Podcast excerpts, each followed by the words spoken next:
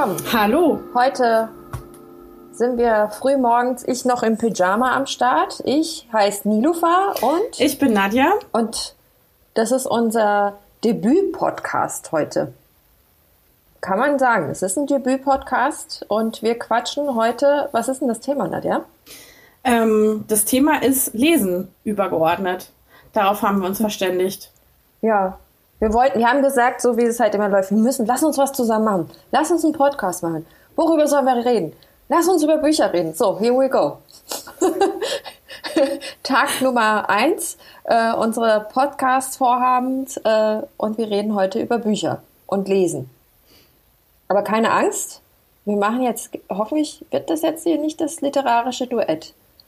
Oder? Ähm, nee, das soll es auch nicht werden, weil ich glaube, da hätte ich auch überhaupt nicht genug Material dafür. Denn ähm, ob schon wir ja alle so viel Zeit äh, eventuell gehabt haben sollten in 2020, also zumindest die Leute aus unserer Bubble, habe ich gar nicht so viel gelesen, ehrlich gesagt. Ähm, also ich habe weder mehr gelesen nix. und du ich habe gelesen. Viel ich habe ich habe gelesen. Ich habe vielleicht auch äh, viel gelesen für die Verhältnisse anderer Leute. Das schon. Aber ähm, das ist nicht mehr gewesen als sonst. Also, und das, obwohl ja viele Freizeitaktivitäten äh, flach gefallen sind. Also vor allem gerade im ersten Lockdown habe ich richtig gestruggelt. Ähm, das war, dieser erste Lockdown war ja noch bestimmt von, ach ja, jetzt könnte man ja ähm, mehr lesen und mehr spazieren gehen und mehr so Sachen für sich tun und und und. Und diesen ersten Lockdown, diese ersten Wochen habe ich, glaube ich, ständig am Handy verbracht und mir irgendwelche RKI-Geschichten angehört und aber gelesen und? Handyspiele gespielt. Und ich habe auch gelesen, natürlich. Aber, aber am Handy liest man doch auch. Ja, das stimmt.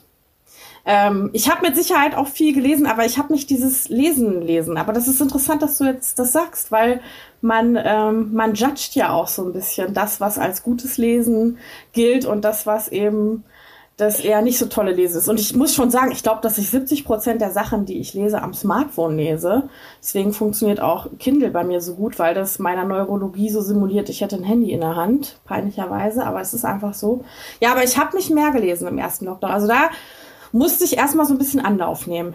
So. Gutes ähm, Lesen, schlechtes Lesen. Ich glaube, das ist so, das ist das, äh, der Titel unserer Folge. Ja. Ich sehe in deinen Augen gutes Lesen, schlechtes Lesen. Einen Song haben wir auch.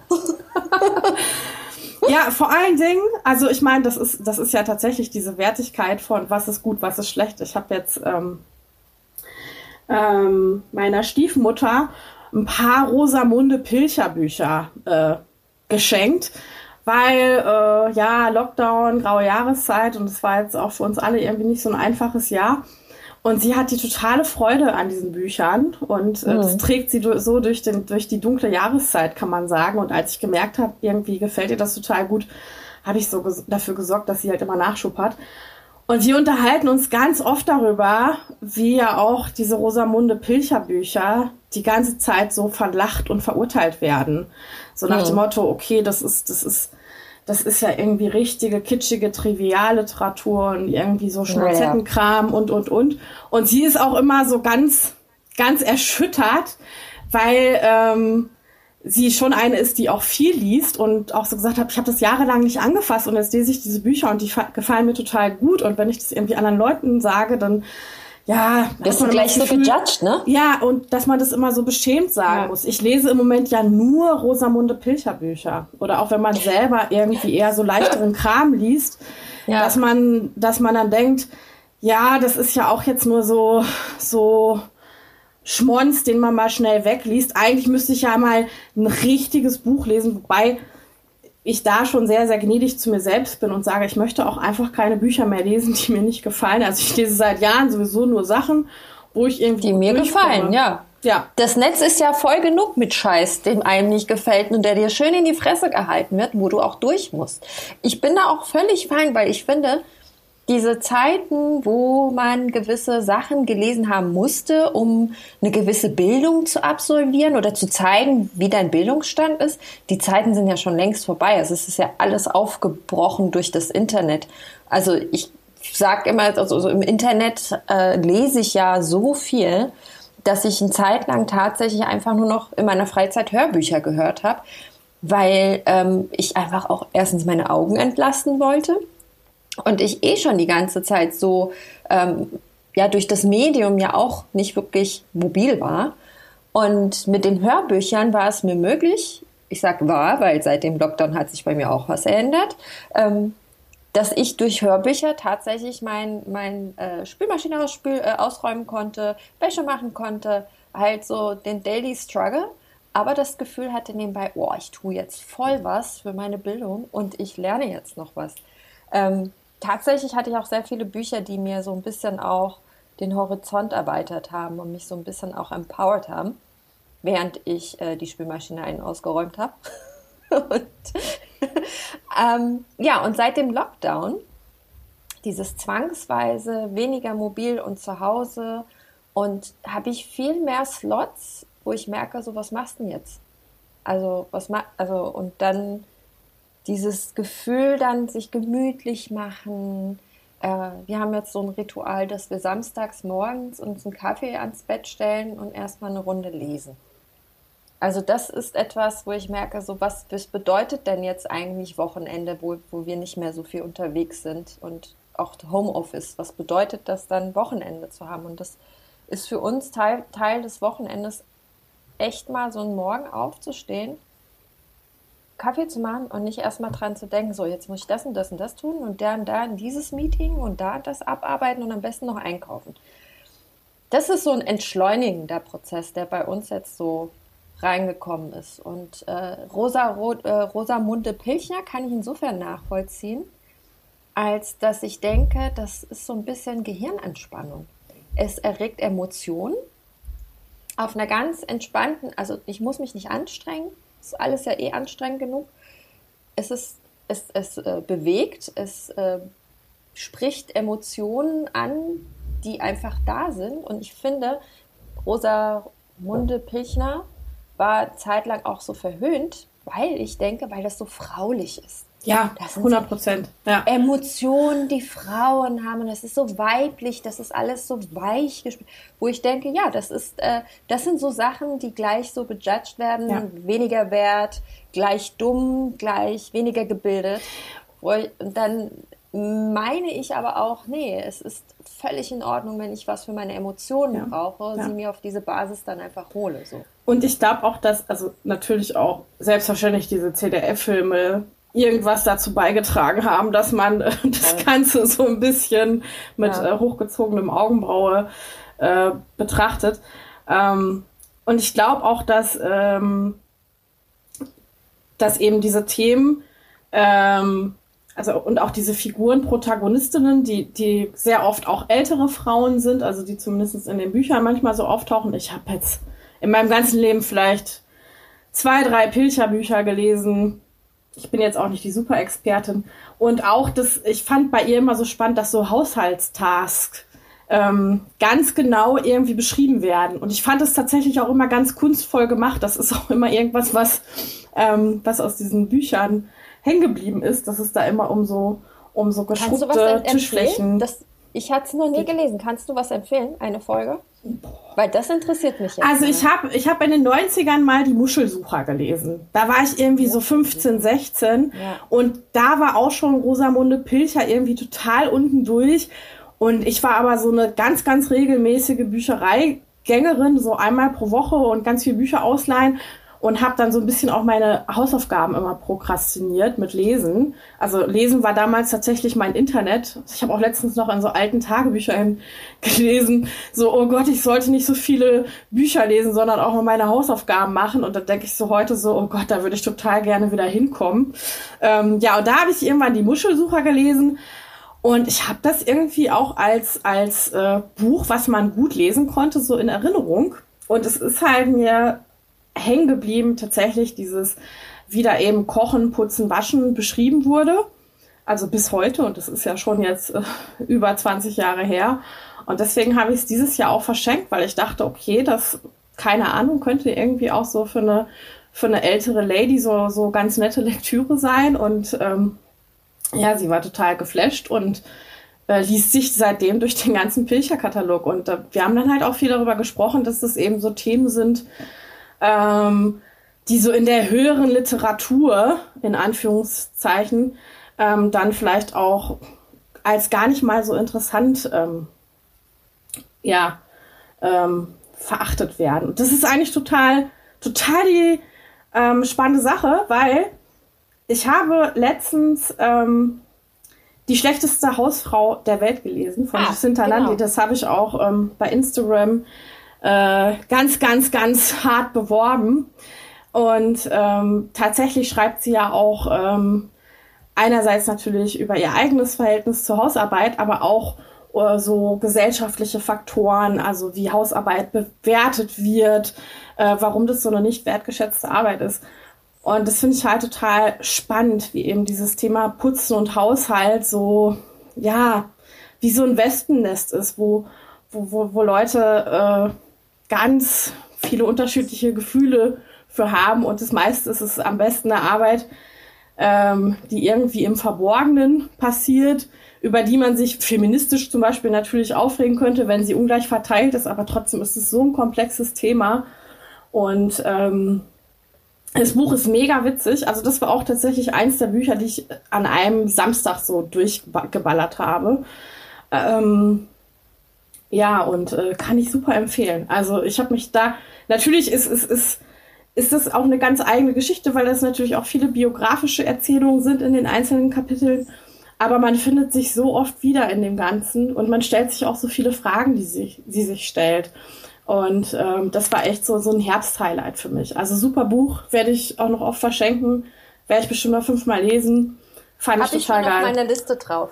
Habe ich schon auf meine, wir haben uns ja unterhalten. Das passt nämlich sehr gut, weil das ist ja das, was du da erzählst mit äh, dem Buch. Das ist eine Story, eine persönliche Geschichte, die das so, man spricht ja von Care-Arbeit, also Sorgearbeit, so die Wertigkeit und eben so das, ne, was ist sie wert und Verweichlichung und Frauen und bis jetzt überhaupt komplett verkannt. Und deswegen kriegen ja Dinge ihre Wertigkeit, ne? Also so, so ein Buch, äh, was so nur emotionale Schnulze mit Hausarbeit hat, tut ja nichts der, ich würde mal sagen, der Allgemeinheit, sprich der hm. Wirtschaft und der Ökonomie irgendwie, ne, trägt ja nichts bei ja. zu dem Ganzen. Und deswegen fand ich das super interessant, dass sich das so Hand in Hand jetzt gerade erschließt, weil ich habe nämlich das Buch, das habe ich jetzt gerade nämlich nochmal, äh, ähm, bin ich in den letzten Zügen, die verkannte Grundlage der Ökonomie von Ryan Eisler. Sie ist, ähm, sie ist Hause aus Anthropologin, also Kulturwissenschaftlerin, und hat das in diesem Buch, sie geht das halt ein bisschen, ähm, ich sag jetzt mal, nicht wirklich wissenschaftlich an. Also es ist wirklich sehr leicht zu lesen. Das finde ich, das rechne ich ihr hoch an, dass sie wirklich diesen wissenschaftlichen Aspekt, also kultursoziologischen Aspekt, so runtergebrochen hat in der Sprache, dass das jeder lesen kann. Also es ist für jeden geeignet, der sich mit dem Thema ähm, ja, Sorgearbeit und Gleichberechtigung und was ist diese Arbeit denn eigentlich letztendlich in unserem Wirtschaftsermessen drin, ne? Und dass sie diesen, diesen, diesen Kapitel dann auch aufmacht, dass es immer darum geht, Kapitalismus versus äh, Sozialismus und Marxismus und halt dieses, äh, diese, diese, diese dualen Geschichten halt immer ne, aufmachen. Und wohingegen aber sie mit ihrer Arbeit und mit ihrem Ansatz eigentlich etwas aufgemacht hat, wo sie sagt, nee, wir, lass uns doch mal über dominanzgeprägte Kulturen und über partnerschaftliche Kulturen reden also wo wir hinkommen müssen. Ne? Und dieses Care, Sorgen heißt immer auf Augenhöhe und auch anerkennen, dass wenn Menschen sich kümmern, ein Grundbedürfnis der Menschen, sich um Dinge und Leute zu kümmern, Menschen zu fühlen. Kind, du kommst auf die Welt, du bist darauf angewiesen, dass sich jemand um dich kümmert.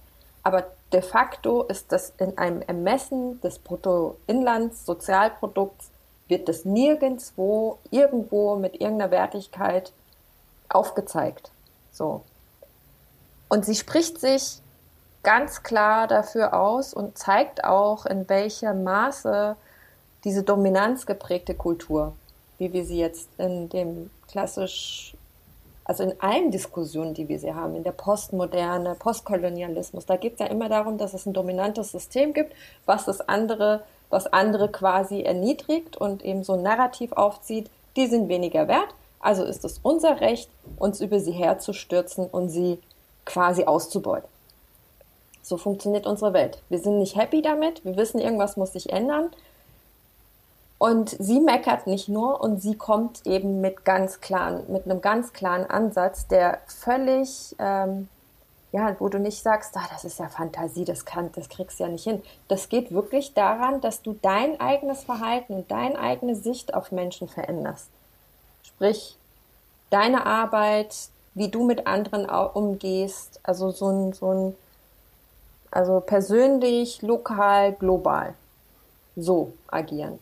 Und dann zum Schluss, also sie hat diese ganzen Theorien und beziehungsweise immer wieder geht sie auf dieses Wertesystem ein, Dominanz geprägt, Partnerschaftsgeprägt, Dominanz geprägt, Umweltzerstörung, was darauf beruht, wir Menschen haben das Recht, das ist ja ne, Recht des Stärkeren, dass wir uns nehmen.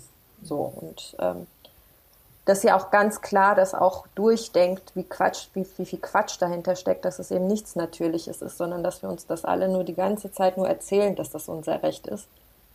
Und das macht ja was mit uns. Und das ist aber auch, dass wir uns anfangen auch können zu erzählen, dass es unser Recht ist, im Gleichklang zu leben, auf Augenhöhe zu leben, Dinge wertzuschätzen, andere wertzuschätzen, niemanden herabzusetzen, dass das auch Auswirkungen auf unser Umweltbewusstsein haben kann, unsere Umwelt.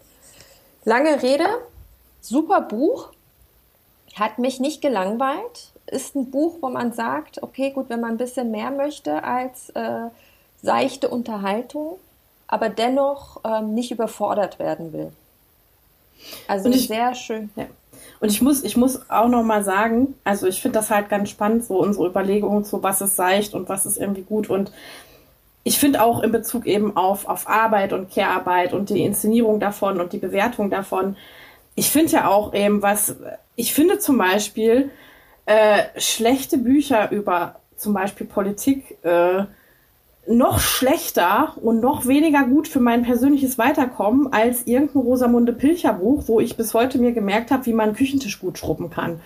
Also das heißt, diese diese quasi äh, künstliche bürgerliche Hervorhebung von eben, das, das, ist, das ist gute Kultur, die man konsumieren kann und das ist schlechte, ähm, die finde ich total oft so, so, so, so ärgerlich und auch, auch schon hierarchisch auf eine ganz Art, falsche voll. Art und Weise.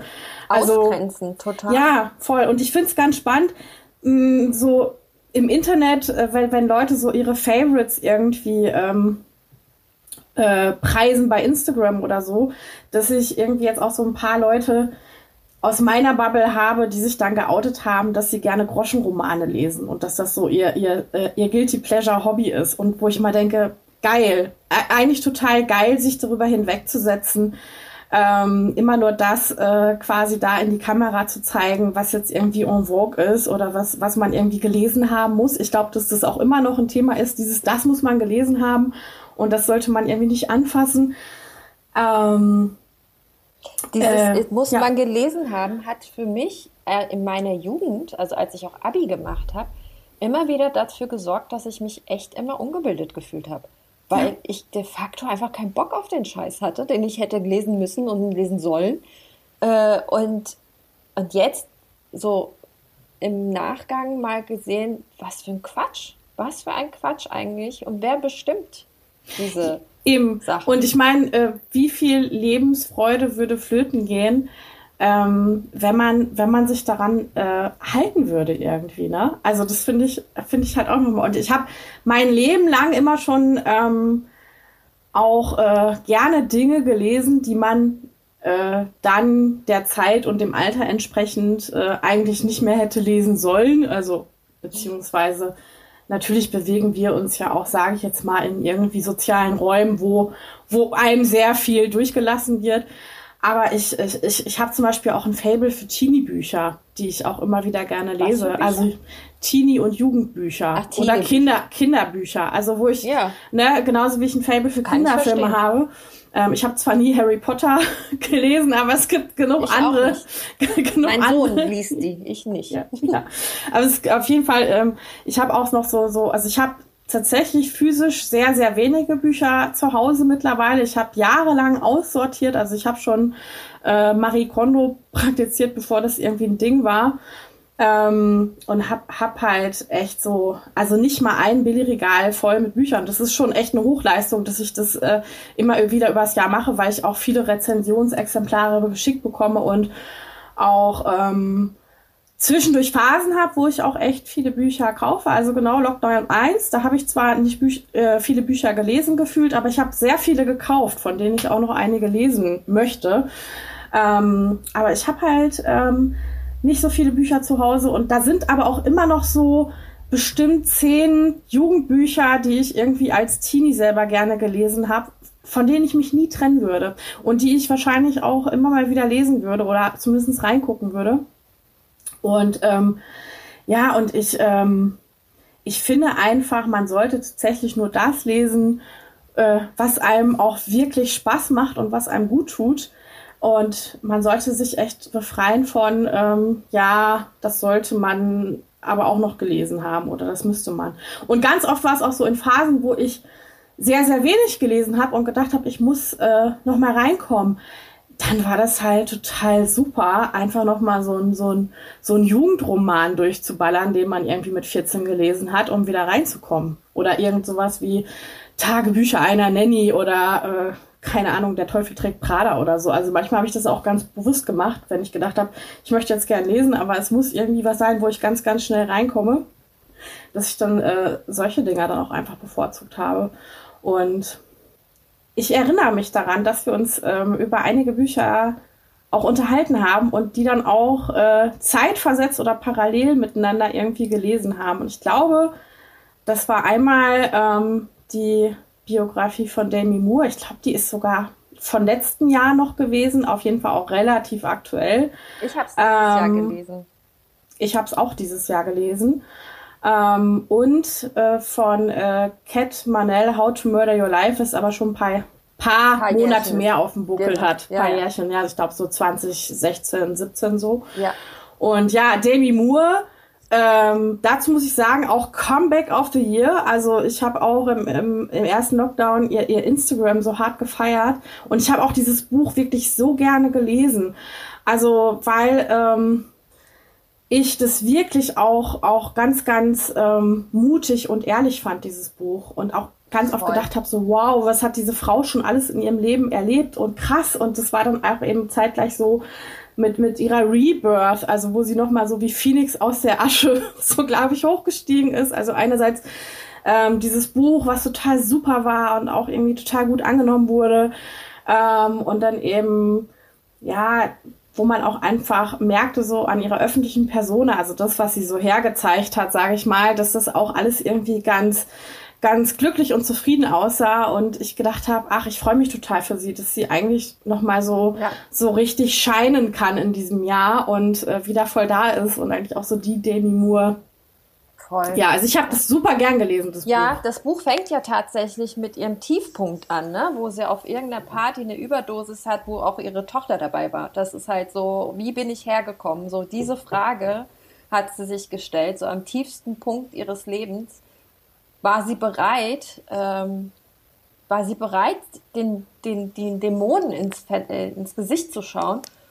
Und es fühlt sich auch so an, als ob sie das nicht nur für sich dann gemacht hat, sondern auch äh, für die öffentliche Demi, Demi das gemacht hat, weil ähm, sie auch sehr parallel erzählt zu ihren ganzen Filmen, die wir immer auch alle sehen und eben auch diese Idealisierung, dieses Körpergefühl, was sie auch natürlich oder einfach diese, dieses Körperideal, was sie immer dargestellt hat, was eigentlich dahinter gesteckt hat, nach jeder Geburt, vor jeder Geburt, was sie eigentlich komplett, ähm, was sie geopfert, was das eigentlich heißt, so auszusehen und wie sehr sie auch mit dem Leben ihrer ungeborenen Tochter gespielt hatte. Ne? Also es sind so ganz krass, ganz ehrlich, in your face auch mit dieser Industrie abgerechnet, so ohne ähm, zu judgen. Also sie hat immer so diese Perspektive ich, mein Leben, mein Leben mit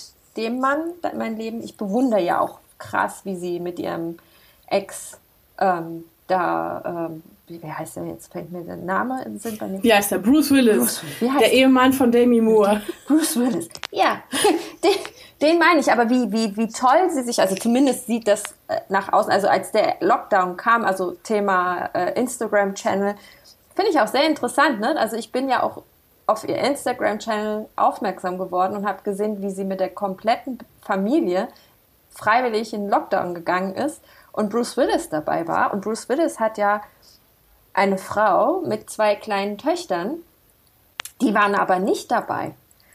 Und das hat mich so ein bisschen auch, also es hat mich immer wieder unterschwellig getriggert, was ist das, was steckt dahinter, ne? Und ähm, ja, jetzt verfolgt man so diese Geschichte auf Instagram, dann verfolgst du ihr Buch und plötzlich ergibt sich so ein ganzes Bild. Das finde ich immer so schön, wenn du Leute ja eh schon so ein bisschen siehst, ähm, die dann so ein bisschen von ihrem persönlichen Leben noch was zeigen und dazu noch das Buch liest, ist das ähm, eine tolle Sache. Sie macht das echt toll. Also die Kombi war gut und für mich war das der Einstieg in äh, englische Bücher lesen.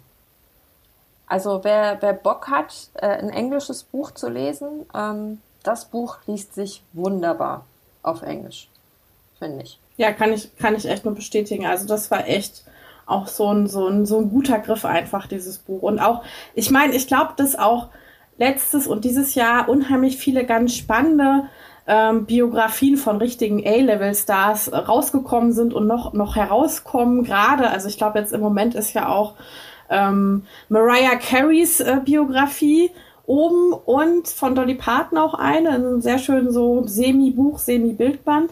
Aber ja, diese Demi Moore-Geschichte, also das war ein Hype, der ihn auch verdient hatte. Voll, also ich meine, ja. klar, wir, wir reden da jetzt Monate später drüber, aber ich weiß, als ja. das Buch erschienen ist, ja. wurde es ja auch unfassbar viel äh, thematisiert und ähm, ja, sie ist ja immer noch auf Lesung und macht ja immer noch. Also sie ist äh, ja, also wie gesagt, tolles Buch, kann ich voll empfehlen. Und ähm, gerade so viele Frauen, die nach der Schwangerschaft denken, sie müssten wieder äh, rank und schlank sein und was und weil die Schauspielerinnen und die Models und all das ja auch tun, äh, sollten sich das einfach mal durchlesen.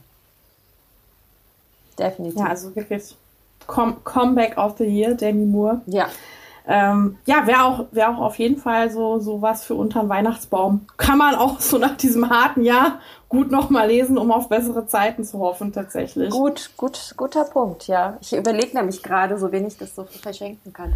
Aber ja, aber wir haben ja noch eine Kandidatin. Das. Äh, ja, die andere, die wir gemeinsam gelesen haben. Ähm, Cat Manel. Cat Manel, ja, siehst du, hier, Gedankenübertragung. How to Murder Your Life. Ja. Ähm, ja, erzähl. Ich? ich? Also das Buch, also das sind ja auch ein weiteres Buch, was mich so an diesem biografischen äh, berührt hat, war, es ist echt. Es ist echt. Ich meine, gut, das ist ne, am Ende ist es ein Buch und wer weiß, wo hier und da ähm, vielleicht doch was spannender gemacht wurde, aber darauf bin ich, ich glaube ihr so. Ähm, Cap Manel hat ihre Geschichte erzählt, von ja, Wohl, Wohlstandskind in einer New Yorker Vorstadt aufgewachsen, Daddy, Mami, Psychologen, sehr gut betucht.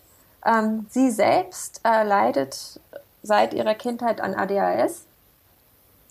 Und eigentlich erzählt sie, wie sie mit dieser Krankheit zu einer Drogensüchtigen geworden ist. Und zu einer Drogensüchtigen mit einer richtig glitzernden Karriere? Mit einer glitzernden also, Karriere, richtig.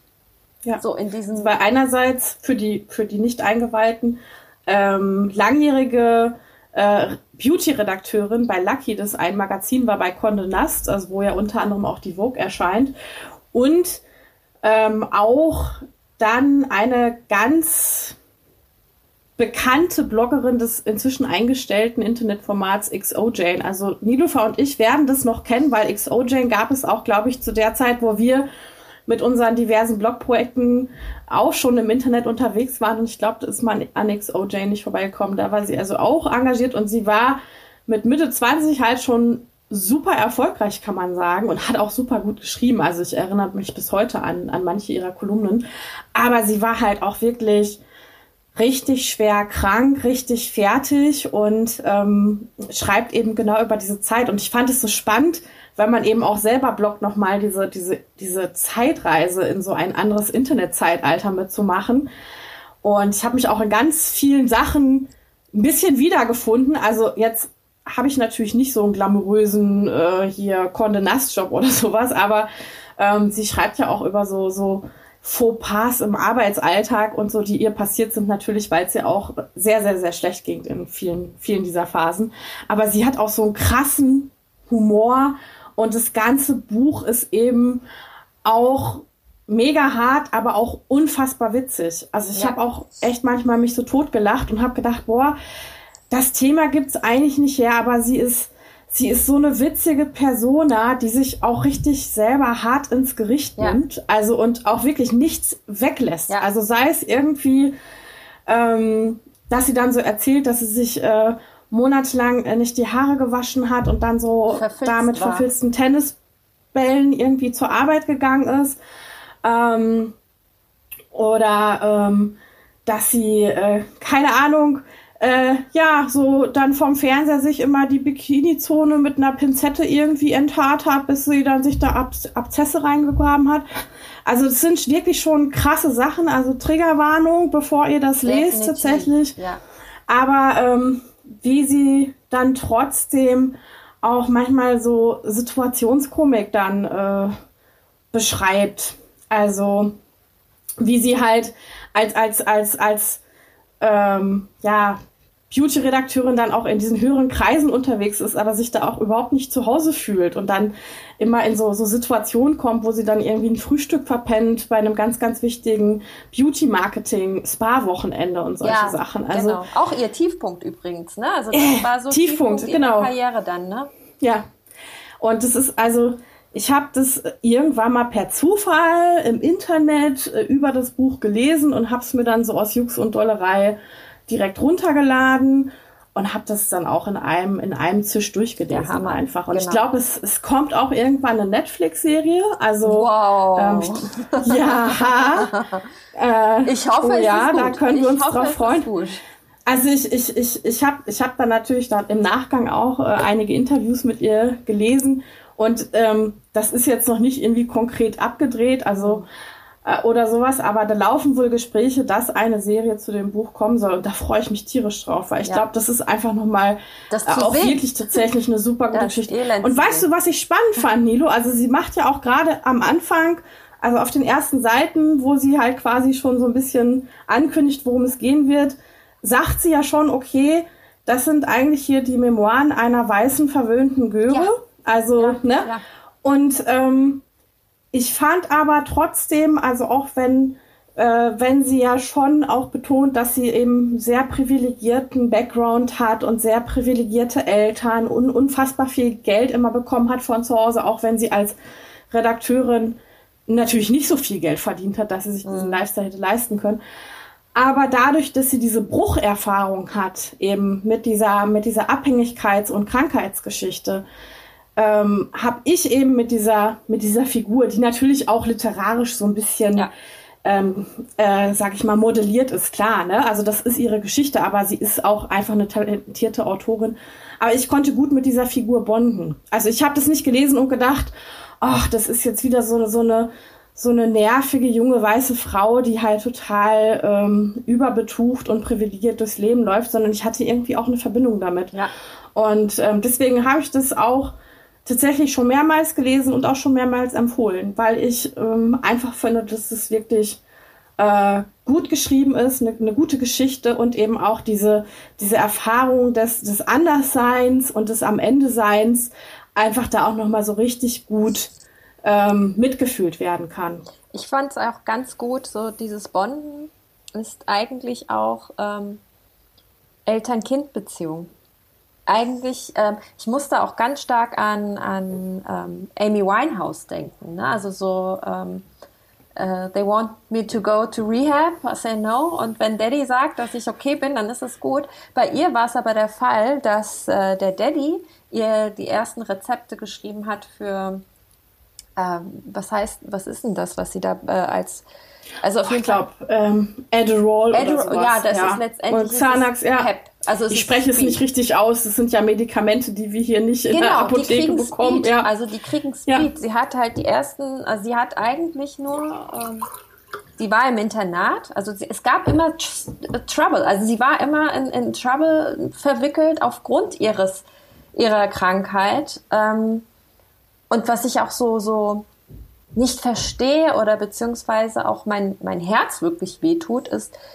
so, sie betont ja, der konservative Psychologe, der Daddy, ne, ähm, der eine ganz feste Art von Denken hat, auch wie Dinge funktionieren müssen, was nicht, wie sie nicht funktionieren und was es für Stress zu Hause immer gab. Und ihre Schwester wurde ja schon bereits irgendwie hatte ja auch so viel Stress, dass sie, glaube ich, auch, ist sie ins Internat gekommen als Erste? Ich glaube, ja, sie ist ins Internat gekommen. Genau, und ja. sie hat ja darum gebettelt, dass sie auch ins Internat, also so nachdem sie ihre ersten Zeit, also sie wurde zu Hause nicht verstanden. Das Ding ist, sie wurde nicht verstanden und diese Mangel an Zeit. Ich habe letztens mal ähm, von einer Lehrerin gehört, von, von diesem Begriff von Wohlstandsverwahrlosung. Also so ein Geld alles da, Elternkarriere und äh, ironischerweise Psychologen, aber die bonden wiederum nicht mit ihrem Kind. So. Und dieses Lost-Sein und dieses nicht verstanden und nicht gesehen werden, aber in materieller Hinsicht komplett ähm, ja, befriedigt werden, bestätigt werden, hat dahin geführt, dass sie selbst gesagt hat, ich muss hier raus, so, ich muss hier raus. Und ähm, hat dann irgendwann äh, im Internat selbst äh, dann die Erfahrung gemacht mit diesem, diesem Medikament. Und sie war ja bis dato richtig schlecht in der Schule. Und als sie das dann genommen hat, hat sie dann die Eltern angerufen und gesagt, äh, ich glaube, ich habe das auch, dieses ADHS, und ich glaube, dass mir dieses Medikament super gut tut. Kannst du mir ein Rezept schreiben? Und das erste Rezept und die weiteren Rezepte hat auch der Vater für sie geschrieben. Und sie wurde auch gut so. Sie, ihre, das ist ja das Ding. Diese Drogen haben ja ihre Karriere geebnet, so äh, diesen Erfolg, den sie aber auch echt hart mit ihrer Gesundheit und mit dem Sozialleben bezahlt hat und Bindung zu anderen Menschen. Also eigentlich glaube ich, äh, ist ihr, ihr dieses Hauptding Bindung, Eltern-Kind-Bindung, was sich durchzieht mit mangelnder Bindung zu anderen Menschen oder schwierigen Bindungen dieser Typ, dieser Junkie, den sie hat, jahrelang oder monatelang gefühlt bei sich wohnen lassen, der sie auch noch so ausgebeutet hat. Ja, also so diese Bereitschaft, sich ausbeuten zu lassen. Wiederum Vater-Kind-Beziehung halt. Ne? Also, also auf so einer tiefen Ebene hat mich das schon in der Hinsicht richtig berührt und sie hat mir super, es, es macht mich traurig. Also auch so Amy Winehouse macht mich traurig, aber ich fühle mich so gebunden also ich verstehe mich gut mit meinem Daddy, weil ich dann halt immer am Ende des Tages denke, es macht echt was aus, wie wir von unseren Vätern gesehen und behandelt werden. So.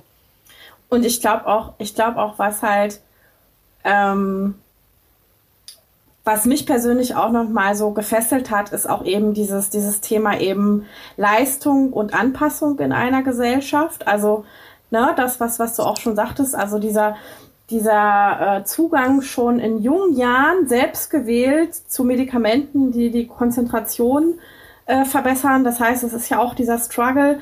Irgendwie ist sie immer schon so ein bisschen auch, ähm, ja, wahrscheinlich ein Außenseiter gewesen und ein bisschen kreativer und ein bisschen mehr in ihrer inneren Welt so und ein bisschen strange auch, ne? So das, also wirklich das klischeemäßige strange, strange in Anführungszeichen. Und gleichzeitig, ich möchte ne? aber ja. Und natürlich mit ordentlich Knete ja. im Rücken, aber gleichzeitig auch, ich möchte aber auch ähm, all diese Leistungen bringen, die ähm, von denen ich denke, dass sie von mir gefo gefordert werden. Und ich möchte mich auch anpassen. Deswegen ziehe ich dann auch in meinem Conde Nast Job immer ein arschteures Designerkleid an. Mit ähm, Haaren. Obwohl, obwohl ich diese Tennisbälle ja. hinten ähm, äh, ne, und sprühe mich irgendwie mit Parfum ein, das, das da 300 Dollar kostet. Und, so. und Sonnenbräuner von ja. Yves Saint Laurent. Ne? Also das Thema Sonnenbräuner, ja. damit sie diese ganze kahle, ungesunde Teint wegbekommt und diese oberflächliche Welt. Ich meine, gut, man muss auch sagen, sie hat ja wohl Skinny Look die ganze Zeit, äh, diesen Grunge Skinny Look mit etabliert. Äh, ja. der ja so hart gefeiert wird. Ne? Also so ja. abgekaute Fingernägel. Das gab ja eine Zeit lang ja auch diesen Look, wo die Fingernägel ja auch. Wo das total in war. Ja. Und wenn man, also wenn man nicht wüsste, dass das tatsächlich auf, auf alles auf wahren Begebenheiten äh, beruht, dieses Buch, könnte man auch sagen, das ist einfach so eine, so eine Satire der Anpassungsleistungen in der höheren Gesellschaft, mhm. die Leute da leisten müssen, weil sie das bewusst oder unbewusst alles einfach nochmal so schön seziert. Und auch dieses, dass sie da jahrelang so mit rumlaufen konnte, ohne dass mal wer gesagt hat, ja. Mädchen, du musst jetzt mal wirklich dich um deine Gesundheit kümmern. Also ich meine, das ist ja punktuell natürlich auch passiert und sie hatte dann natürlich auch eine Chefin, die ihr das Chefin gesagt hat, hat und eine Familie genau. und so. Aber dass natürlich trotzdem der Tenor des Buches ist, man konnte jahrelang mit, mit äh, all diesen wirklich schweren gesundheitlichen Problemen ähm, die Oberfläche in glatt dieser, also glatt genau, in, in dieser Oberschicht da mitlaufen mhm. und man war auch äh, vorzeigefähig damit. Also da, und das schreibt sie auch gerade am Anfang, dass sie natürlich vordergründig total super aussah mit irgendwie Extensions und teurem Parfum und einer, einer Tasche, die mehrere tausend Dollar kostet und und und. Aber das schreibt sie ja selber, ja, aber schaut mal genau hin. Ich habe da irgendwie 45 Kilo gewogen mhm. und ich hatte irgendwie diese Flecken vom Sonnenbräuner im Gesicht und und und. Mhm. Und wo ich mich auch gefragt habe, ja krass, wie viele sind da immer noch so unterwegs und es wird aber irgendwie verkauft als der anstrebenswürdige Lifestyle, den Leute jetzt erreichen müssen. Und es ist ja auch bei so, bei so Sachen wie eben ungesunden Körpergewicht im, im sehr stark untergewichtigen Bereich, ist es ja auch so, dass das ganz oft noch, gerade auch in dieser Glitzerwelt, als das Normalmaß ganz oft präsentiert wird. Und, und das sind auch Leistung. so. Also so top, ja. guck mal, wie die aussieht. Guck mal in ihrem Alter, ja. guck mal nach so vielen Kindern, als ob das ja. so ein mega, wie du sagst, so ein Vorzeigeding ist, äh, ja. was eigentlich, äh, ja, und, und immer wieder fällt mir jetzt auf, zieht sich das Thema Körperlichkeit durch, wenn es um Frauenthemen geht, ne, am Ende. Außer in den Rosamunde Pilcher Büchern. Da geht es um Küchentische, die man schön struppen kann. Genau. Da ist, da ist dann das symbolische Kapital der, der Küchentisch und der gezüchtete Thymian. Ja, aber das ist, ist, ist, ist tatsächlich so. Ja, aber ein super Buch. Also Voll. würde ich auch immer wieder empfehlen und ich freue mich unfassbar auf diese, auf diese Netflix-Serie. Ja, dazu. ey, danke also das war für, auch dieses, äh, für diesen Tipp. Das war wirklich auch ein Buch, was ich dann nach Demi Moore auf Englisch dann auch gelesen habe. Also das habe ich mir dann auch auf Englisch reingezogen und äh, ja, durchgeballert. Das war auch wirklich diese Story. Ähm, ja, auch wieder, auch Emotionen, die ich finde diese, diese, diese Idee immer zu sagen, das ist eine echte Geschichte, das macht es einen irgendwie so noch wärmer. also ja, ich finde auch, ich finde auch, da muss ich sowieso mal eine Lanze brechen für so, für so autobiografisches Schreiben. Ich finde, es muss nicht immer der fiktive Roman sein. Mhm. Ich lese total gerne auch so Geschichten äh, von, von Menschen, äh, also auch von Prominenten natürlich. Ich meine, das sind ja, das muss man ja leider sagen, ja auch die, die meisten Biografien dann, die erscheinen, aber ich würde mir auch so ganz normale, normale Biografien gerne mal öfter geben, weil ich denke, es passiert ja so genug, es passiert ja so viel im Leben, über das man, das man irgendwie erzählen kann und was auch wert ist, dass darüber ähm, geschrieben und berichtet wird. Und deswegen, ja, da habe ich immer ganz schnell einen Zugang dazu. Auch wenn natürlich vieles literarisch angepasst ist. Ne? Ja. Da müssen wir ja, uns gar Gott nicht drüber Dank, unterhalten. Ja, aber Gott sei ja. Dank. Ich meine, wir ja. aus der Blogger, ich würde sagen, ich glaube, dieser Ansatz ist, wenn man bloggt und liest, aus den Blogs liest, es ist ja dieser persönliche Ansatz, der authentisch ist, wo du auch so dieses, diesen Menschen im Hintergrund hast. Ähm, das ist ja, das kennen wir einfach auch aus unserer Bloggersphäre aber dann dieses literarisch angepasste, da denke ich mir auch so, danke dafür, weil das ist eine ganz andere Lesequalität dann, ne? Ja, als, ähm, voll. Als halt ein Blog ist auch super, es ist aber ein Snack. Also für mich sind so Blogbeiträge ja. dann eher so snackmäßig äh, oder du kriegst mal eine Story von jemandem mit, also das ergibt dann den Menschen. Aber Buch, das ist halt ein eigenes Medium, das muss schon, das muss schon nochmal angepasst werden bestenfalls. Ja, also und ähm, wie gesagt, es ist ja dann auch immer noch so, so ein kunstvoll drapiertes ähm, ja, Gesamtkunstwerk, was dann am Ende dabei rauskommt. Ja. Und ja, und das finde ich auch ähm, immer wieder spannend, wie dann eben aus so einer Lebensgeschichte, aus der man sich dann so Exzerpte rauszieht. Das ist ja auch bei die schlechteste Hausfrau der Welt äh, dasselbe Prinzip, aber dass man dann so, so, so ein schönes Gesamtbild irgendwie bekommt, in dem man auch wirklich so eintauchen kann. Ja. Und ähm, ja, da müssen wir echt dankbar für sein. Und ich glaube auch, dass Blogs dazu beigetragen haben, dass diese Art von, von Büchern jetzt in den letzten Jahren, also dass diese Art des Schreibens überhaupt nochmal so ein, so ein Hype bekommen hat. Also dieses Confessional Memoir mäßige quasi. Wow. Und ich glaube, dass ich das, ich glaube, dass, also ich glaube tatsächlich, dass ich das vielleicht gegenseitig so ein bisschen auch bedingt ist, dass man eben viel mehr Bücher auch hat, äh, wo Leute aus dem eigenen Leben berichten. Also einerseits, weil man viele eben solcher Sachen auch im Internet natürlich gelesen hat, aber auch weil, weil Leute ähm, eine Chance bekommen, Bücher zu veröffentlichen, weil sie sich im, im Internet eine, ja, eine Art digitales Kapital erarbeitet haben. Also ähm, da gab es ja das Buch von Linus Giese, Ich bin Linus dieses Jahr. Es wird das Buch von Hengame kommen, ähm, Ministerium der Träume, nächstes Jahr, worauf ich mega gespannt bin. Ähm, auch Melody Michelberger und Body Politics. Ähm, es sind einfach Personen, die man, die man einfach auch schon kannte durch das Internet ähm, oder weil sie schon natürlich als AutorInnen äh, tätig waren, aber die auch dann einfach die Möglichkeit bekommen haben, durch die Bühne, die sie auch sich selber geschaffen haben, muss man einfach sagen, dass das auch für mich so Selfmade-Leute sind. Ja. Ähm, ein breites Publikum zu erreichen und äh, da auch nochmal äh, ganz anders die Möglichkeit haben, ihre, ihre literarische Arbeit oder ihre, ihre publizistische Arbeit zu publizieren. Ja. Oder ja, man will dann Zugang mehr. zur breiteren Öffentlichkeit zu bekommen. Ja. Es ist auch nur fair, wenn man jetzt sagt, ähm, die sind ja auch eh, also man diese Menschen sind ja täglich Dingen ausgesetzt und du hast ja nicht nur Gönner um dich herum. Und ähm, wenn du einfach mal, ich finde auch so ein Buch, da schreibst du erstmal und dann liest du es erstmal. Das ist, da ist keine Kommentarspalte in erster Linie. Du liest es einfach und dann fasst du dich auch auf einer ganz anderen Ebene und nicht nur so impulsiv damit auseinander. Äh, was halt so ein Blog mit einer Kommentarspalte oft zu Impulsreaktionen führt. Ne? Also es ist halt, äh, ja, es ist eine schönere Sache, es ist eine schöne Erweiterung und man freut sich eben auch, wenn, wenn du eben schon einen Menschen hast, den du folgst, die du kennst und äh, die dann noch ein Buch rausbringen. Ähm, ja, es macht einfach, ich bin gespannt. Ich bin vor allem auf Hengamis Buch gespannt. Also voll. Ich glaube, das wird, äh, das wird eins der Highlights 2021 ja. direkt.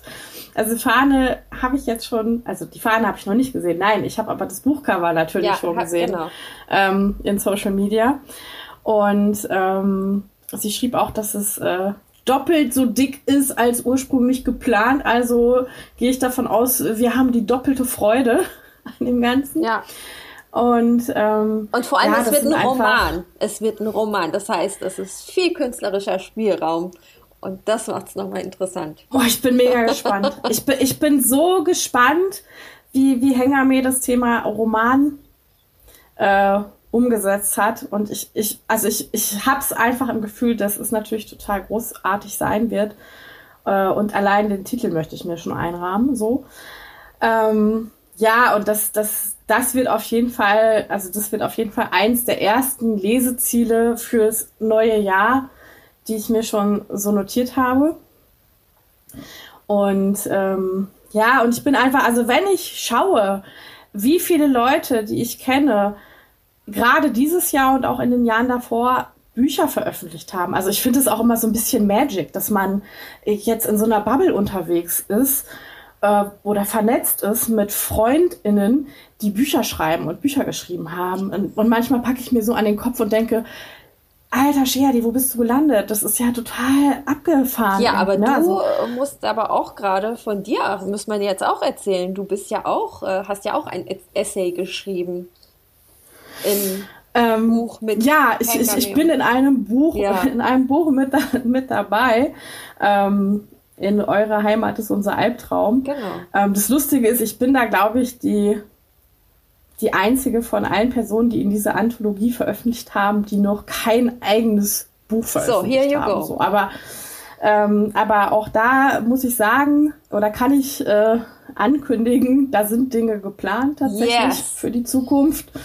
Ähm, so viel dazu. Aber ja, ich meine, ich bin aber trotzdem natürlich noch ein, äh, obwohl ich mich jetzt zehn Jahre dieses Jahr tatsächlich im Internet bewege und regelmäßig publiziere und natürlich auch ähm, ein paar ähm, Formate habe, die mich sehr pushen. Also, dass ich zum Beispiel diese Kolumne fürs Missy-Magazin schreiben kann, ähm, ist ganz wundervoll. Ich habe seit, seit letzter Woche die Kolumne in Neues Deutschland. Aber ich bin natürlich, äh, was so meinen normalen Vollzeit-Arbeitsalltag betrifft, bin ich überhaupt nicht, äh, gar nicht Autorin, sondern habe ja noch einen ganz normalen Job, den ja. ich mache. So. Und, ähm, und dann ist es immer so doppelt, ja, doppelt fascinating, dass einem dann einfällt, ach ja, ich habe ja noch dieses Hobby, das ist Schreiben. Und da habe ich jetzt in den letzten Jahren diese ganzen super krassen Leute kennengelernt und das sind jetzt meine Freundinnen und äh, da bringen Leute regelmäßig Bücher raus. Oder? Also jetzt so dieses Jahr halt zum Beispiel Linus oder äh, Paula Irmscher mit Superbusen, auch ein mega, mega, mega geiles Buch. Also abgesehen davon, dass es eine coole Geschichte ist und mega witzig, auch nochmal so eine richtig schöne äh, Einordnung ins politische Zeitgeschehen, finde ich. Ja, also das ist schon, das ist auch, glaube ich, schon ein Privileg, dass wir uns da so ein bisschen mitbewegen dürfen und auch diesen Zugang haben, also zu ganz viel ähm, Informationen auch, also dass wir, was weiß ich, in den Presseverteilern drin sind, dass, dass uns Rezensionsexemplare zugeschickt werden, dass wir ähm, die Möglichkeit haben, einen Podcast aufzunehmen über Bücher oder so. Also das muss man einfach sagen, das ist schon halt auch besonders. Und ähm, es ist natürlich ein bisschen cheesy und, und klischee-mäßig, wenn ich sage, da bin ich sehr dankbar dafür, aber das ist ist gleichzeitig auch so. Oder dass, dass wir beide uns kennen und auch schon so coole Sachen miteinander gemacht haben, die eben auch am Ende auf dem Schreiben basieren. Ja. Das finde ich super. Schreiben und das lesen. ist total schön. Schreiben ja. und lesen. Schreiben und lesen. Also ja. ich bin ja jetzt mittlerweile so Thema Stichpunkt äh, normalen Job. Äh, das ist ja so, dass man jetzt, ich denke, dass diese Protagonistin oder die Leute, die man aus dem Netz kennt, äh, irgendwann sich ja auch Gedanken machen müssen, wie sie zusätzliche Geld verdienen oder ihr Geld verdienen. Also während die Zeit früher mal so war, dass man durchaus sich über Werbung jetzt oder sowas finanzieren konnte, sehen die Zeiten jetzt einfach aus, anders aus. Ich kann mir schon vorstellen, dass so de facto so ein Buch äh, eine Einnahmequelle ist, die man einfach auch braucht. So, ne? Und wenn das das ist, was du gut kannst, dann ist es echt nur dein Recht, dass du das machst. Ähm, andere wiederum, also ich für mich habe jetzt zum Beispiel entdeckt, so ich arbeite unheimlich gerne im, im Bereich äh, Weiterbildung und Fortbildung und solche Sachen. Und wer weiß, vielleicht schreibe ich mal in dem Bereich ein Buch, aber ist jetzt nicht so ein primäres Ding. Aber um auf das Thema Schreiben und Lesen zu kommen, also ich bin ja Mediencoach und Medienpädagogin. Das Erste, was ich den Leuten zum Thema Medienkompetenz sage, ist, ist als erstes ist Medienkompetenz basiert auf, also auf, auf Sprachkompetenz. Also das ist eine rein sprachliche Kompetenz, die du mitbringen musst, äh, Wörter zu verstehen, erfassen und sie auf vielen komplexen Ebenen ähm, zu verarbeiten und dich selbst zu reflektieren. Und als erstes ist aber die Sprache. Im Netz hast du nichts anderes als Text und Schrift. Also zu unserer Zeit war es einfach mal ein Blog so. Also Videos waren jetzt nicht durch die Bandbreite so so am Start. Und Instagram war auch nicht. Also wir haben uns gegenseitig, es war ein Dorf, wir haben uns gelesen, wir haben geschrieben, wir haben uns verlinkt, wir haben getwittert. Alles auf Text basierend. Und ich finde, man hat, also ich besonders, habe so, ein, so eine besondere Feinfühligkeit für Sprache, für das, wie du es sagst. Na, es ist auch eine Entwicklung, die auch, finde ich, gesellschaftlich ja auch vonstatten geht wo viele, die nicht ja. davon betroffen sind, sich echauffieren. Man kann ja gar nichts mehr sagen. Die, die aber davon betroffen sind und so sensibilisiert sind, äh, eigentlich darauf pochen zu sagen, hör doch mal rein und reflektier doch erstmal, bevor du eben judgst. Ne? Also es ist, glaube ich, jetzt gerade auch diese gesellschaftliche Welten von Menschen, die permanent im Netz unterwegs sind und in ihren Bubbles und viel reden und schreiben, versus die, die ähm, diesen, diesen, diesen Entwicklung nicht mitgemacht haben und jetzt einfach mhm. vor äh, gesellschaftlich großen Dingen mitstehen, ne? Diskussionen, mhm. die sie einfach entwicklungsmäßig auch nicht mitbekommen haben. Ne? Und ich glaube auch, was ich so interessant finde, wenn man ähm, quasi all diese, diese Plattformen, die ja auch in den letzten Jahren explodiert sind, mit den verschiedenen Bubbles und auch mit den wirklich politisch höchst problematischen und gefährlichen Bubbles. Also sowas wie identitäre Bewegung auf Instagram mhm. zum Beispiel oder auch auf allen anderen Portalen, also von YouTube bis Stach mich tot oder auch diese neue jüngere Generation an gebildeten AutorInnen, die dann ähm, auf einmal Bücher äh, herausbringen zu, äh, zu der bösen linken Szene, sage ich ja. jetzt mal in Anführungsstrichen. Also alles, was, was, was, was, was da vorher auch schon ähm, dass man nicht mehr sagen kann, das sind alles so Bastionen alter weißer Männer, sondern dass, dass eben diese, diese Vielfalt im Netz auch manchmal so ja sehr ungute Blüten irgendwie mit sich spießt. Und ich finde es so interessant, was du sagst, ist dieses, dass wir vor zehn Jahren noch das Gefühl hatten, das war so ein kleines Dorf. Und tatsächlich, gefühlt war das ja auch irgendwie so, dass man äh, sich gegenseitig auf dem Schirm hatte, es noch gar nicht so viele äh, Social Media Portale hatte, ich glaube auch, wenn ich mich an 2010 zurückerinnere, wir auch gesellschaftspolitisch ähm, eine Zeit hatten, wo gerade der Sarrazin rauskam, aber ich jetzt noch nicht dezidiert rechte Blogs auf dem Schirm gehabt mhm. hätte, sondern da noch dachte, ganz naiv, nee, das, das, das haben wir ja nicht oder das ist nicht gesellschaftsfähig. Ja, und dann sind aber im Laufe dieser Zeit, ja, dann sind im Laufe der Zeit aber ja. wirklich so viele Dinge wieder salonfähig geworden, also bis eben äh, in, die, in, die, in die Politik auch hinein.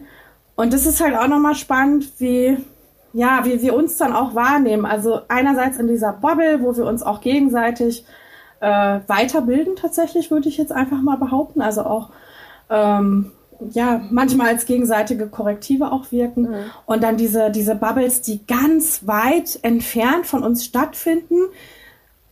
Und ab und zu gucke ich mir die aber an und denke so, oh weia, da ist aber auch echt noch mal richtig gefährlicher Kram irgendwie am, ja, am Wabern. Und ich bin gespannt so, ähm, was uns da noch in der Zukunft erwarten wird. Also so viel aber nur dazu. Ja. ja. Also, also ja. ich kriege das ja jetzt auch noch mal so schön aus der Bildungsperspektive mit, äh, was da passiert und wie man äh, mediale Bildung gesellschaftlich äh, ja, forttragen möchte und das jetzt auf dem Schirm hat, dass das ja auch de facto passieren muss. Ähm, also ich jetzt für meinen Workshops für Lehrerinnen ähm, muss ich mich auch mit gewissen Texten auseinandersetzen, die auf Bundesebene verfasst wurden, wo man eben auch zum Beispiel das Wort Fake News diskutiert, inwieweit das jetzt, äh, also man sagt jetzt, Desinformation trifft es eher, weil Fake News wurde so missbraucht, dass es auch schon wieder so eine ähm, politische Konnotation hat, die einfach nicht mehr klar ist und beide Seiten und gerade die, die, ne, Beispiel Trump, ja auch sagt Fake News. Das ist halt so, hat er komplett verzerrt und diese Verzerrung von, von Bedeutungen, von Wordings und das ist halt interessant, wo, wo du dann auch in eine Bubble gehst und siehst, wie sie ihre Welt quasi, ich denke mir ja, wenn wir auf einer gewissen faktischen Basis sie ihre Interpretation herleiten, völlig legitim. Also es gibt ja konservative mhm. Medien, wo ich sage, ey, muss nicht sein, ist nicht so meins. Allerdings basieren sie am Ende des Tages trotzdem auf Fakten, auf die wir uns einigen können. So. Aber jetzt, wo schon die Fakten und die Quellen äh, so komplett so als nichtig so dargestellt werden.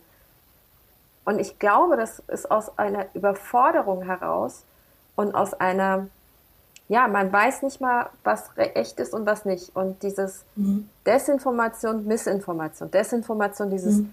absichtlich Leute mit Fehlinformationen vollschütten und Missinformation, das, was in der Presse und täglich einfach passiert, dass du Dinge mhm. unklar ausdrückst, dass sie aber keine Absicht dahinter haben. Das passiert und dass man das als mhm. öffentliche, dass man das anerkennt. Ne? Also ich meine, mhm. ich glaube, die Leute haben eine Erwartungshaltung von ARD, ZDF, was auch immer, dass die immer, also dass sie nicht lügen, so. Mhm. Und wenn dann aber auch, ne, wenn dann einfach stilistisch oder einfach in ihrer Arbeit etwas passiert, aufgrund der Schnelligkeit, unsaubere Überprüfung der Quellen, etwas missinformiert, aber dann wieder richtiggestellt wird, dann sieht man die Richtigstellung ja auch gar nicht mehr bei dieser mhm. ganzen Flut der Information. Hm. also ich muss auch sagen, dass ich das erschreckend finde, wie viele profilierte AutorInnen wir äh, in Deutschland tatsächlich auch haben. Also die wirklich bekannt, berühmt seit Jahren dabei sind, ähm, die auch äh, ja in so problematischen Richtungen unterwegs sind oder um, immer schon unterwegs waren. Äh, Stichwort Alice Schwarzer zum Beispiel. Mhm. Also da kann man ja auch nicht sagen, ähm, dass, dass diese Bücher irgendwie ähm, ja äh, faktisch richtig sind und gleichzeitig sind es aber auch keine Fake News, sondern es ist einfach diese Reproduktion wirklich tatsächlich auch rassistische Einstellungen. Von Missinformation dann. Ja, und ich meine, das ist natürlich auch gerade bei, bei, bei solchen Themen irgendwie wie, ähm, ja, wo es dann eben darum geht, marginalisierte ähm, Bevölkerungsgruppen anzugreifen, dass da ähm, natürlich ganz oft gesagt wird, doch, das ist jetzt aber so. Und ähm, dass das dann legitimiert wird. Und ich glaube auch, ich habe in den letzten Jahren für mich gelernt, äh, dass man mit Personen eben, die irgendwie rassistisch, sexistisch und so weiter sind, dass man da auch nicht mit Argumenten oder mit, mit, äh, mit tatsächlichen Informationen weiterkommt. Also wenn ja. ich mir dieses Jahr angucke, was Joanne K. Rowling sich da geleistet hat mit ihren transphoben Texten und Tweets, äh, wo ich denke, die ist ja schon gar nicht mehr erreichbar für, ähm, ja, für bestimmte Botschaften auch einfach auch. Ja. Und das finde ich schon krass. Also, das ist wirklich ähm, sehr, sehr profilierte Leute sind. Aber mit, denkst mit du nicht, dass, dass, das so die Zeit ist? Also jetzt gerade, weil wir das mit dem Wording hatten und dass man sich bewusst auch in eine Kerbe schlägt, äh, auch Dieter Nur zähle ich jetzt dazu, oh, ähm, dass man mit dem, mit dem auf, also es sind ja viele Menschen mittlerweile, die sich empören und aufregen und dieses Empören und Aufregen ja wiederum so eine Aufmerksamkeit auf dich und deine Person zieht, die am Ende und auch jetzt auch Nachrichten, wie sie ähm, hm. ja sehr sehr tendenziös vielleicht sind, am Ende sagen, Scheiß drauf, da kommen die Klicks drauf, wir kriegen Geld. Also dass das vielleicht auch so, so eine Qualität angenommen hat, dass man mit Emotionen und Aufregern mhm. und so einem Shitstorm durchaus äh, also ich, wenn ich jetzt ne, so mit Hate, wie viele YouTuberinnen mhm. ähm, durch Hate-Nachrichten sich ein Haus gebaut haben. Weißt du? Mhm. Also es ist, ich will nicht sagen, dass es super gut ist, aber dass da mhm. bewusste Strategie auch dahinter ist, warum man mhm. kantig und ähm, meinungsstark also ich, ich glaube tatsächlich, dass eine wie Joanne K. Rowling das macht, weil sie das wirklich so sieht und so glaubt. Und ähm, dann, wenn sie eben die Kritik bekommt, ähm, schon merkt, okay, oder beziehungsweise so getriggert wird in dem Sinne, okay, die Leute möchten, dass ich mo zumindest moralisch beschämt bin über das, was ich sage. Also, und ähm, dass dann eben quasi äh, noch mehr äh, Debatte geführt wird auf einer ganz, ganz unguten Art. Weil wenn ich dann denke, oder wenn ich so ähm, mir anschaue, wie viel Energie sie dann noch verwendet hat in diese, diese, diese rechtfertigen Texte, rechtfertigenden Texte, ähm, die alles noch schlimmer gemacht haben. So, ne, wo ich denke, also irgendwann ist auch der Punkt, wo man doch, doch mal sagen könnte, ich, ich halte jetzt einfach mal die Klappe. Aber das, ich glaube, dass jetzt nochmal so ein ganz anderer Diskurskampf, äh, was heißt Diskurskampf, ähm, dass eben quasi Leute, die immer profitiert haben mhm. von den Systemen, wie sie waren mhm. und die auch sich darin bewegt haben, so nach dem Motto, ich bin der Nabel der intellektuellen Welt und alles, was ich sage, ist, ist, ist Gold, Gold wert, weil, ja. weil ich einfach so, weil ich, ja. ne, weil ich jetzt hier wirklich zur Elite gehöre und das nicht nur materiell, sondern auch intellektuell. Gibt es den, den Begriff Gottkomplex? So? wahrscheinlich, wahrscheinlich. Und jetzt sind diese Personen konfrontiert ähm, mit sehr profilierten Personen und Bewegungen, die sagen, nein, das, was du sagst, ist scheiße. So. Und ich glaube, dass das, ähm, dass, dass deswegen auch wir diese, diese Debatten haben um, oh Gott, da wollen Leute uns jetzt zensieren oder der Meinungskorridor wird mhm. eingeschränkt und, und wir können nicht mehr schreiben, was wir wollen. Ähm, und darum geht's ja gar nicht. Ja. Also die schreiben ja alle, was sie wollen und die ja. haben, die können überall veröffentlichen. Verdienen Geld mit dem, was sie wollen. Verdienen damit und selbst, selbst wenn, selbst wenn Joanne K. Rowling diesen ganzen Mist nur irgendwie bei Twitter veröffentlicht, sie ja. kann es immer veröffentlichen und sie hat immer ein Publikum dafür, so. Und, ähm, ich glaube einfach, äh, nicht damit leben zu können, dass man kritisiert wird und mit Recht kritisiert wird und eigentlich moralisch beschämt sein möchte, aber dann immer kommt, aber ich meine doch so und so und so. Ja. Und das finde ich eine, eine, ähm, ja, eine ganz krasse Entwicklung. Und ich finde eben auch, wir haben, haben da in Deutschland einige SchriftstellerInnen, mhm. ähm, von denen ich jetzt nicht Fan war, aber wo ich in den letzten Jahren schon auch ähm, enttäuscht gewesen bin. Mhm. Also wenn dann eine Judith Herrmann zum Beispiel einen offenen Brief unterzeichnet, mhm äh, wo sie sich irgendwie gegen äh, gegenderte Sprache ausspricht oder so. Dann denke ich, das ist echt irgendwie traurig.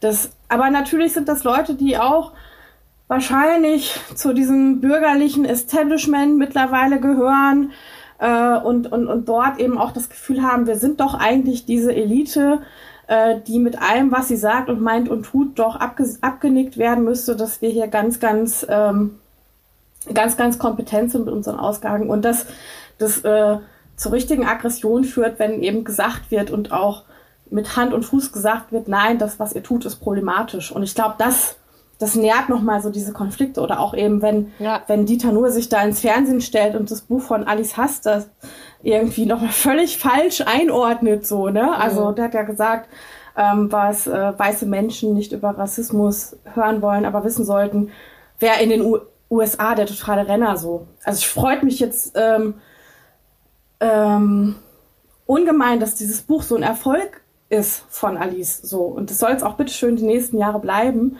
Ähm, aber wie peinsam ist es, ähm, dass, dass wir solche Gestalten im Fernsehen haben, die einfach auch wirklich falsche Sachen verbreiten. Ja, ja. Und ähm, also das fand ich auch nochmal ja.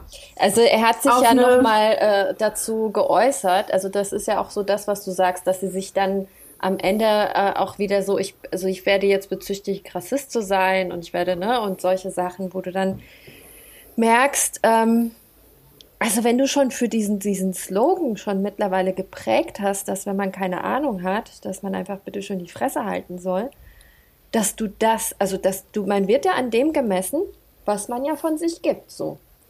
Und dann trittst du ja jetzt nicht auf RTL auf, sondern äh, WDR äh, und, ähm, und, so, äh, und vertrittst quasi äh, so eine Art konservative, rechte konservative Gruppe, die sich freut, dass endlich jemand auch Dinge sagt, die nicht mehr gesagt werden dürfen.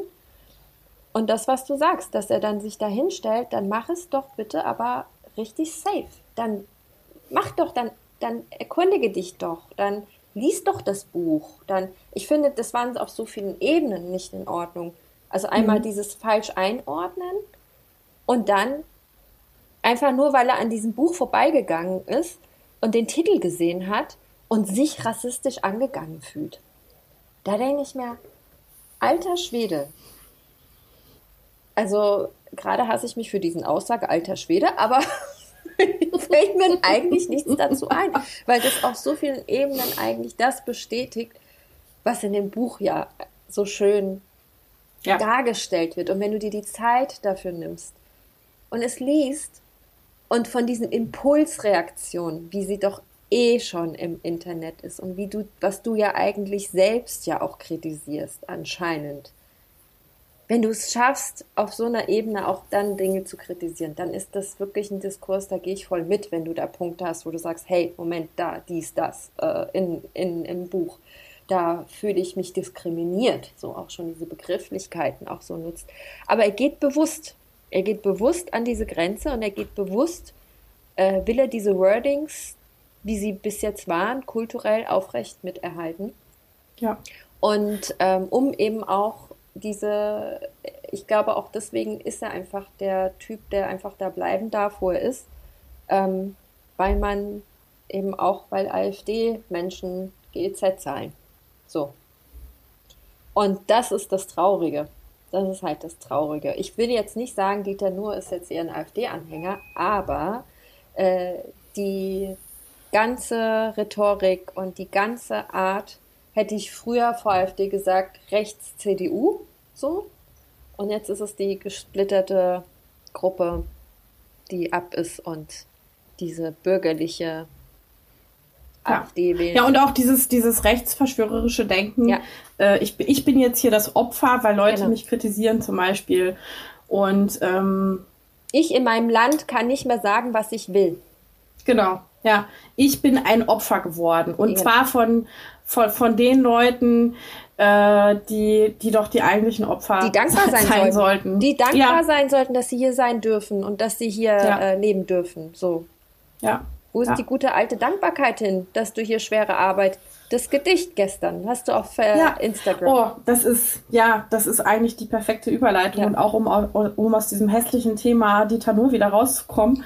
Genau, der Gedichtband von Samra Ertan ähm, ähm, wird ja jetzt erscheinen bei Edition Assemblage. Ähm, ich glaube nächstes Jahr. Und Samra Ertan ähm, ist eine Gastarbeiterin gewesen in Deutschland aus der Türkei, die ähm, ja aber auch Lyrikerin war und sehr, sehr viele Gedichte geschrieben hat, neben, neben auch der sehr schweren Arbeit, die sie in Deutschland teilweise nachgegangen ist. Und sie hat sich ähm, dann ähm, ja selbst verbrannt, eben um auch gegen die politischen Missstände in Deutschland, gegen den Rassismus zu ähm, das hat mich gestern so erschüttert, als du das äh, gepostet hast in deiner Story, wo ich dann auch wieder so krass geschluckt habe, wie weit musst du, also wie krass muss in deiner, in dir drin die Welt zerbrochen sein, dass du diese qualvollen Ausweg für dich hast und dann auch noch auf dem Schirm hast vorher, äh, die öffentlichen, rechtlichen anzurufen ja. Und ihnen das vorzulesen und, vorher, ne? Und das, und das einfach auch nochmal, also 1982 ähm, ist sie dann ja auch eben gestorben. Mhm. Ähm, nach, nach, nach dieser ja, Protestverbrennung. Mhm. Ähm, ganz schlimme Geschichte. Und dass aber dieses Thema ja auch schon immer da war. Mhm. Und das Rassismus natürlich, also klar, in den, in den letzten zehn Jahren äh, nochmal in einer ganz anderen Qualität wieder neu aufgetaucht ist, aber dass das damals äh, schon einfach so ein großes Thema für viele war, auch einfach in der eigenen Betroffenheit. Ähm, und ich, ich bin so froh, dass dieses, dass dieses Buch jetzt äh, erscheinen wird und so quasi posthum ähm, ja auch nochmal ihre Werke gebündelt zugänglich sein, sein werden für viele, viele Leute. Und ähm, ja, also da, ich habe ihre Nichte vor einigen Jahren mal bei einer Veranstaltung erleben dürfen, die eben auch ähm, sich mit dafür eingesetzt hat, dass eben dieses Buch erscheinen wird. Ähm, sonst würde das überhaupt nicht, ähm, ja, jetzt vorliegen demnächst, sage ich mal. Und ähm, ja, ich finde also auf jeden Fall, das ist eine ganz, ganz wichtige ähm, Veröffentlichung. Ähm, am 15. Dezember erscheint es. Also und ähm, ja, ich finde, das ist also fast schon eine Pflichtanschaffung. Ja. Und ähm, das ist wirklich Zeitgeschichte und auch wirklich äh, von einer sehr, sehr talentierten Lyrikerin, ähm, die einfach nochmal nicht nur so zum Spaß äh, Gedicht geschrieben hat, jetzt in Anführungsstrichen, sondern die dadurch, dass sie eben selber auch Arbeiterin war, ähm, genau gewusst hat, über was sie da schreibt. Ja. Und ich bin sehr gespannt auf diesen Gedichtband und ich werde ihn mir sofort holen. Und ähm, ja, ich finde es also sehr, sehr ergreifend, dass wir diese Möglichkeit haben, diese Buchveröffentlichung nochmal mitzuerleben. Ja. Werden wir darüber berichten? Ich würde sagen, ein sehr, ja, wir haben sehr viele krasse, tiefe Themen gehabt. und alle sehr weiblich. Würde ich jetzt mal so sagen.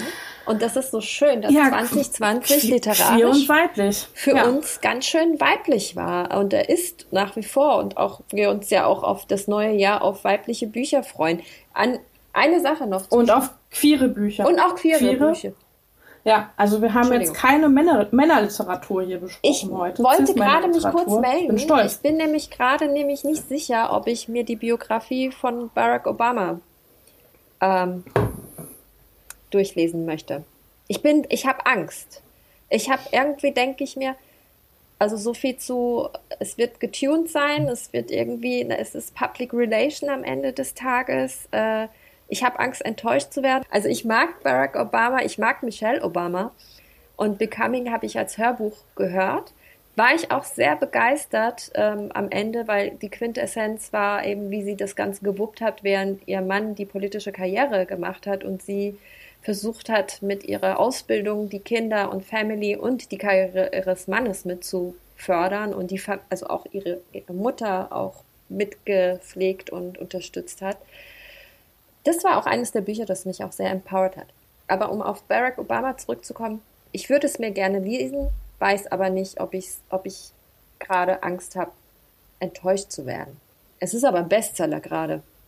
Aber es, also ich, also ich sage nur, weil das einfach gerade an der Zeit liegt, weil gerade diese politischen äh, Dinge passiert sind, er sehr präsent und sehr hartes, also sehr krass für Sachen steht und das rechnen Menschen ja auch Politikern an, wenn sie sich klar zu etwas bekennen.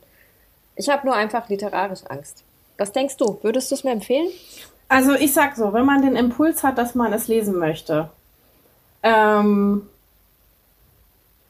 dann würde ich, dann würde ich dem Ganzen natürlich auch eine Chance geben. Und ich finde es natürlich gerade auch angesichts der aktuellen Zeit äh, mega, mega ähm, äh, Natürlich macht es total Sinn, jetzt nochmal das Bedürfnis zu haben, ähm, das Buch von Barack Obama zu lesen, weil ja auch seine Präsidentschaft nochmal für eine ganz andere Ära einfach äh, gestanden ist. Und ich meine, ähm, natürlich ist es ein Unterschied, wenn man sich erinnert an die Amtszeit von Barack Obama als erster schwarzer Präsident der USA und jetzt gerade aktuell von diesen Tweets von Donald Trump irgendwie ähm, ja erschlagen wird und denkt, es kann doch alles nicht echt sein, was da passiert. Also ich fühle mich, ich fühle mich wie in so einer wie in so einer Fernsehserie, wenn ich mir gerade ähm, dieses republikanische US-Twitter und äh, ja. die Fernsehgeschichten anschaue. Das ist so, als ob man von Deutschland aus nach Gotham City guckt. Ja. Ähm, und Auf ein Happy Handoft. Ja, also das ist alles so düster, so wirklich skurril, bizarr, dystopisch. Ähm, sämtliche Bilder, ähm, ja, die ähm, die flattern da an mir vorbei und dann denke ich immer, das ist wirklich echt, das passiert wirklich. Die haben wirklich auf diesem Parkplatz äh, vor dem Four Seasons Landscape äh, Unternehmen haben die ihre Pressekonferenz gemacht. Ähm, Rudi Giuliani hat da wirklich mit seiner äh, aufgesprühten Haarfarbe irgendwie ähm, ja, Rotz und Wasser geschwitzt und sich in Rage geredet und äh, ja. das ist so diese Gefühl, dieses letzte Aufbäumen weißer Männer. Deswegen, ich finde, es ist eine, eine super Zeit, äh, natürlich die Biografie von Barack Obama zu lesen. Und ähm, ich werde auch aus nostalgischen Gründen, ich werde als nächstes äh, die Biografie von Mariah Carey lesen. Und ich finde, das, das, das sollte man tun. Und wenn es einem dann nicht gefällt, dann sollte man es weglesen, denn man sollte nur Bücher lesen, die einem wirklich etwas geben, ja. ähm, wo man denkt, das möchte ich jetzt auch gerne lesen. Alles, was einem in dieser drögen dunklen Zeit noch irgendwie ein bisschen Spaß geben könnte. Und wenn Leute sagen, Lesen macht mir überhaupt keinen Spaß, ich möchte nur Netflixen oder ich möchte nur, keine Ahnung, spazieren gehen. Go for it. Oder äh, äh, genau, oder irgendwie kochen. Ja. Go for it. Also alle, ich finde, alle haben die Erlaubnis, im Rahmen ihrer Möglichkeiten, die sie haben, alles zu tun, was ihnen irgendwie Ohne das Leben erleichtert. Ja, ist so. Ja. ja. Außer natürlich äh, die Gestalten wie Dieter Nuhr und so, die judgen mir den ganzen Tag. Aber ja, ja, ja ich, also und ich freue mich auch auf unsere zukünftigen Gespräche. Wir haben ja, ja noch ein paar Ideen auf Lager. Ja. Äh, von bis. Voll. Ähm, Und ja, ja ich, ich fand, wir haben hier äh, wirklich sehr, sehr viele Themen heute angerissen, aber es hat Spaß gemacht. Es hat mir, es war mir eine Ehre, Nadja. Das war mir echt. Äh, die Bücher, die wir jetzt auch besprochen haben, die hauen wir in die Beschreibung, ähm, so dass die ja. Liste dann auch komplett ist. Alle, die da Lust gekriegt haben, auch zu lesen und gewisse Geschichten sich einzulesen oder wie auch immer. Also unsere Empfehlungen packen wir natürlich in die Beschreibung rein. Und ja, wir freuen uns natürlich, wenn wir weiterempfohlen werden. Das ist hier the beginning of something special. Und ähm, schreibt uns auch gerne, wenn ihr was besprochen haben möchtet. Und wir versuchen auch irgendwie in den nächsten Folgen auch auf Kommentare einzugehen. Und vielleicht äh, ergibt das ein großes Ganzes mit unseren ZuhörerInnen und äh, ja, freue ich mich. Ich mich auch. It was a pleasure. Ja. es, war mir, es war mir wirklich ein inneres Fest und ähm, ja, an alle da draußen, kommt gut durch diese Zeiten, gönnt euch was Gutes ähm, und passt auf euch auf. Genau, bleibt gesund und ja, wir hören uns. Bis dann!